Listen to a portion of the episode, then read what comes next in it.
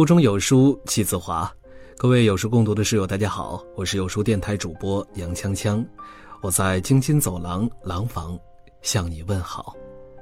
今天为你分享的文章来自于山野，中国运动员太难了。最近在网上看到了一些关于运动员的新闻，一时有点感触。关于中国运动员在国际比赛什么待遇？给大家简单的聊一聊，公平是个好东西，希望它有。一九九零年，伏明霞参加美国西雅图运动会，拿下了女子十米跳金牌。当时她十二岁，成为世界跳水比赛最小年纪冠军，却被西方世界认为这不过是昙花一现。一九九二年，伏明霞参加奥运会，不出所料再次拿下冠军。这回美国运动员坐不住了，跳水名将克拉克向国际泳联抗议：“这是世界上最高级别的比赛，你们怎么能让一个儿童来到这里，让他参与我们比赛？这是对我们的蔑视。”就这样，十四岁的伏明霞被美国名将惊呼：“他还是个孩子。”为此，国际泳联特意修改了规则，满十四周岁才能参加奥运。虽然在伏明霞之前，奥运会最小的参赛者是七岁儿童。当年荷兰为了赢得双桨轻舟的金牌，特意把舵手换成了年仅七岁的儿童。舵手重量轻了，划船的速度自然就如开挂一般。有人说，中国乒乓球队没有对手，唯一的敌人就是设置规则的国际乒联。他们的操作到底有多窒息呢？别国运动员打不过中国队怎么办呢？修改规则，为了制衡刘国梁的快攻打法，将三十八毫米的小球扩大到了四十毫米的大球，直接削弱你的强项，让你重新训练。新规则实施之后，马林夺冠了。原来每轮是二十一分制，实力强悍的中国选手可以扩大比分优势，结果为了让实力弱的选手爆冷，愣是改为十一分。新规实施之后，张怡宁夺冠了。原来球拍使用的是有机胶水，弹性大，发球快，中国队因此练成了快攻打法。后来被无机胶水取代，更适合让力量更大的西方选手。新规实施之后，李晓霞夺冠了。为了不让中国队包揽金银铜三牌，国际乒联将单打报名上限改为两人。从此以后的绝大多数比赛。中国队只能保持第一和第二，无敌是多么的寂寞。体操界被称为“吊环王”的陈一冰，从零六年到零八年，几乎拿下了所有世界大赛的吊环冠军。二零一二年伦敦奥运会，陈一冰的完美操作让所有人以为胜券在握，结果最后一个出场的巴西选手，虽然出现了失误，却还是夺得了金牌。陈一冰遗憾摘银。想问问这是为何呢？裁判的回答让人大跌眼镜。陈一冰的动作太完美了，而另外一位选手虽然失误，但是有一种缺憾美。好的，文字游戏，你们是高手。中国女子体操队其实有许多传奇动作，比如马艳红夏，一九八一年世锦赛能把一百八十度的空翻转体练成三百六十度，结果一九八四年的奥运会。国际体操联合会愣是把高低杠之间的距离给改了，这一颇具美感和力度的动作直接被禁。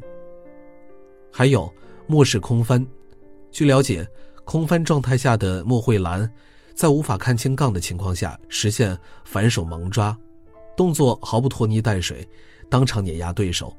结果国际体联为此修改规则，禁止了末式空翻，如果再用，则会扣高分。再比如，奎圆圆的平衡木炫目，凭借实力完美的演绎了后置转体三百六十度的动作，结果裁判蓄意压分，让他遗憾拿到铜牌。对于运动员来说，整个职业生涯能参加几次奥运会呢？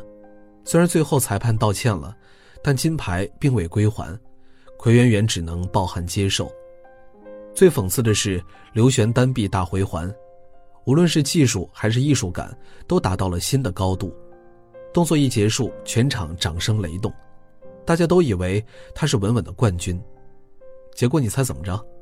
国际体操联合会以这个动作不适合女生为由，拒绝给该动作加分。你们不是要倡导男女平等的吗？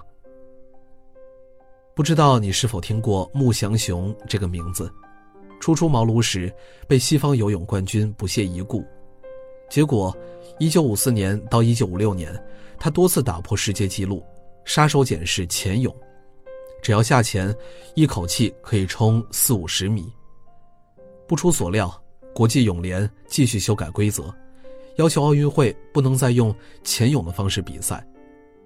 行吧，之前别的运动员都可以，到了穆祥雄这儿就不可以了。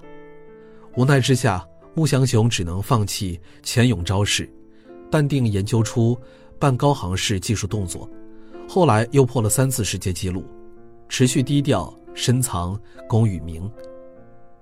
里约奥运会女子四乘一百米接力，中国队在预赛位列第八，闯入决赛，时隔十六年再次回归决赛席位，一切来之不易。可在预赛中没接住棒就被淘汰的美国队不乐意了，无理取闹。要求裁判重新比赛，于是出现了最荒唐的一幕：裁判竟然同意了，而且赛场上只有美国队单独重跑。